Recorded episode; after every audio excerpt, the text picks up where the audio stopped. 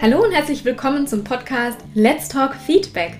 Ich bin Sonja Hollerbach, Feedback Coach, Doktorandin zum Thema Feedback und der Host dieses wundervollen Podcasts. Ich helfe Ihnen dabei, Ihr Feedback auf das nächste Level zu bringen.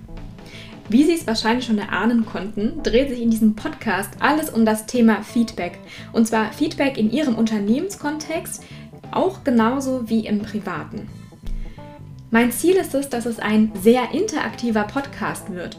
Das heißt, wenn Sie gerade etwas zum Thema Feedback auf dem Herzen liegen haben, dann schreiben Sie mir sehr gerne eine E-Mail über mail at sonja-hollerbach.de und ich widme mich Ihrer Frage in der nächsten Podcast-Folge. Wenn Sie aus dieser Folge etwas für sich mitnehmen konnten, dann freue ich mich riesig über Ihre 5-Sterne-Bewertung bei iTunes. Und ja, lassen Sie uns direkt in die nächste Folge starten.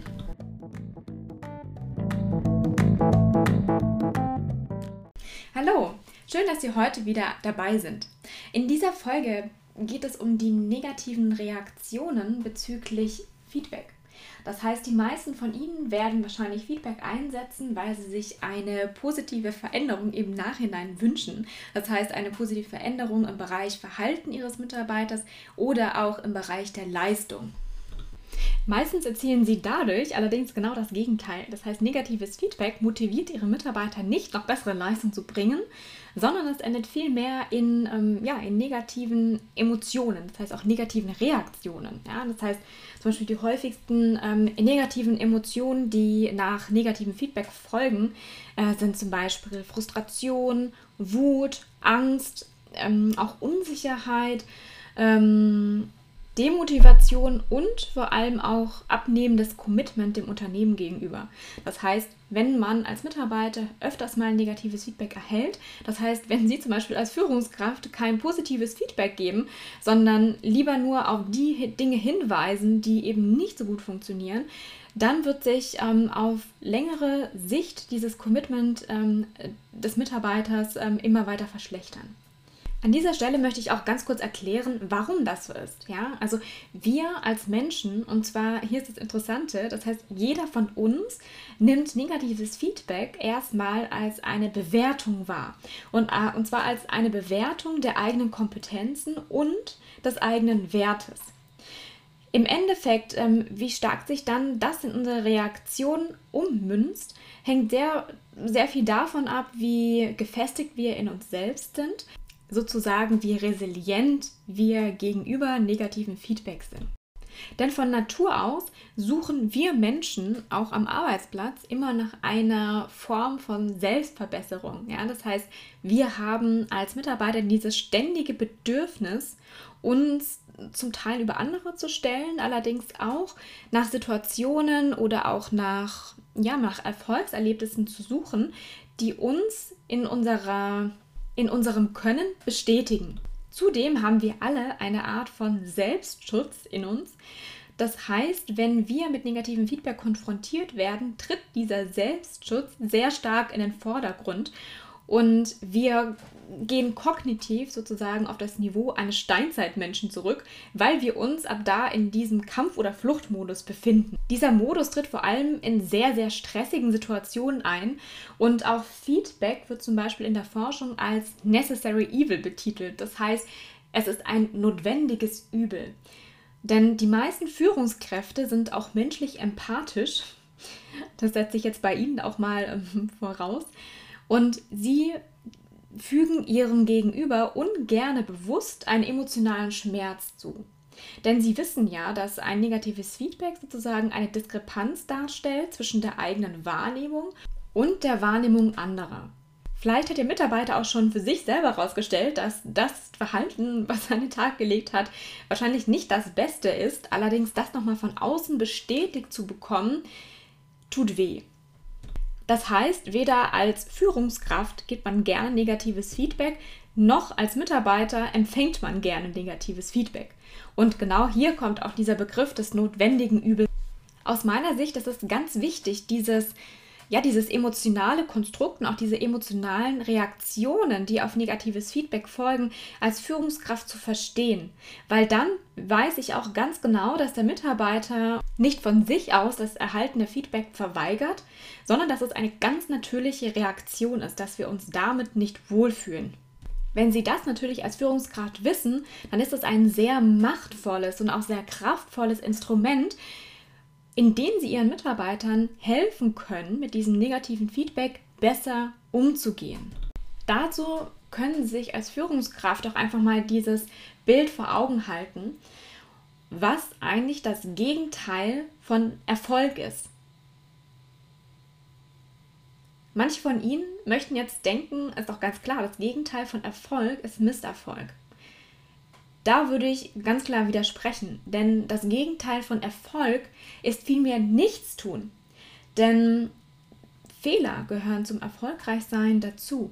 Denn Fehler sind so, sozusagen jedes Mal eine Lernchance, die man nutzen kann, um zu reflektieren und nochmal genau zu überlegen, was habe ich gemacht, das mich dorthin geführt hat und wie kann ich das das nächste Mal besser machen.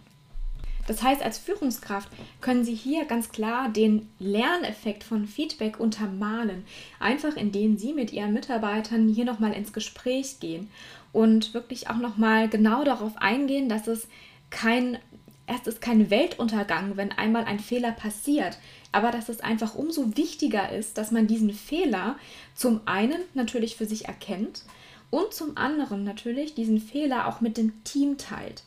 Denn im Endeffekt passieren Fehler, weil wir eine Sache zum allerersten Mal gemacht haben.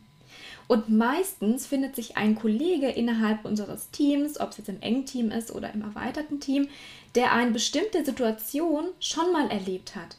Das heißt, wir müssen gar nicht in diese Situation kommen, dass alle von uns die gleiche Situation ein erstes Mal erleben, sondern wir können einen kumulierten Lerneffekt im Team erzeugen indem wir eine, ja, viele nennen es Fehlerkultur, ich würde lieber Lernkultur dafür verwenden, in unserem Team etablieren.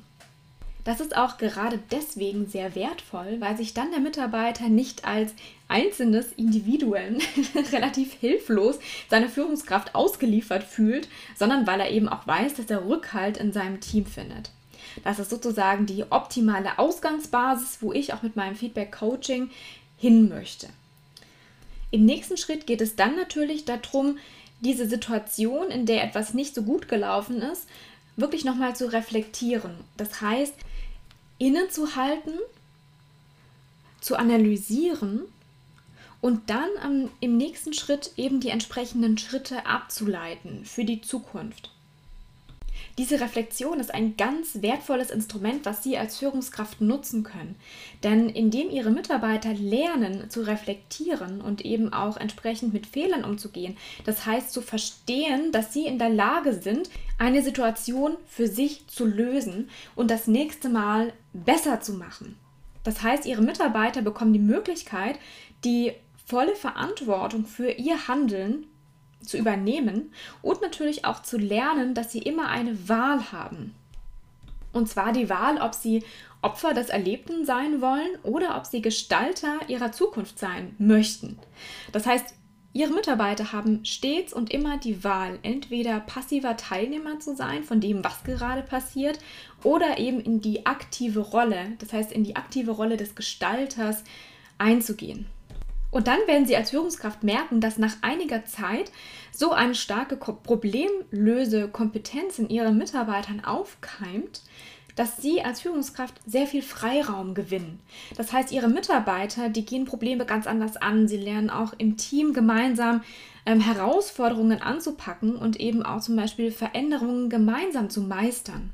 Und diese Problemlösekompetenz und vor allem auch diese schwindende Angst vor Neuem, diese schwindende Angst vor Fehlern, diese schwindende Angst vor Veränderung, von dem Entstehen von neuen Ideen, weil ihre Mitarbeiter sich jetzt wirklich trauen, auch mal was Neues auszuprobieren, auch mal neue Wege zu gehen, weil sie einfach wissen, dass sie dieses sichere Auffangnetz haben und auch diese Führungskraft im Rücken, die eben nicht, wenn ein Fehler passiert, direkt vor der Tür steht, sondern die Fehler als eine Investition in die Entwicklung ansehen.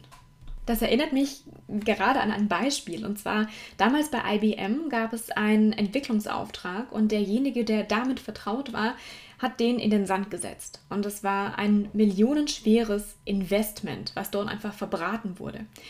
Im Feedbackgespräch hatte der Mitarbeiter eine riesige Angst vor der Führungskraft. Er dachte, jetzt wird er garantiert gefeuert und ähm, er hat keine Perspektiven mehr für einen guten Job. Die Führungskraft hat ihn allerdings überrascht und meinte, du glaubst ja wohl nicht, dass ich dich jetzt feuer, nachdem ich, sagen wir jetzt mal, 10 Millionen Euro in deine Weiterbildung investiert habe. Dieser Mitarbeiter wird in Zukunft natürlich noch penibler darauf achten, dass er diesen Fehler kein zweites Mal begeht. Dieser Mitarbeiter wird natürlich dem Unternehmen auch loyal gegenüber bleiben was in der heutigen Zeit der hohen Fluktuation, also wir haben aktuell eine Fluktuationsrate von ungefähr 33 Prozent und jeder abgesprungene Mitarbeiter kostet im Schnitt 70.000 Euro. Ja? Das heißt, diese Loyalität ist heute in dieser sehr wuseligen Welt, in der sehr viel passiert, in der alles sehr schnelllebig ist, in der auch Arbeitnehmer sehr schnell wechseln, da ist diese Loyalität natürlich Gold wert. Jetzt bin ich zwar etwas von den Reaktionen abgeschweift und sogar noch einen Schritt weiter gegangen, das heißt zur, zur Konsequenz, aber ich hoffe trotzdem, dass Sie für sich was Wertvolles mitnehmen konnten. Und ja, wenn das der Fall ist, dann freue ich mich über eine 5-Sterne-Bewertung bei iTunes oder eine kurze E-Mail, in der Sie Ihr Aha-Erlebnis ganz kurz beschreiben. Ich freue mich auf Ihr Kommentar und wünsche Ihnen einen erfolgreichen Tag oder einen wunderschönen und entspannten Abend. Und wir hören uns das nächste Mal, wenn es wieder heißt Let's Talk Feedback.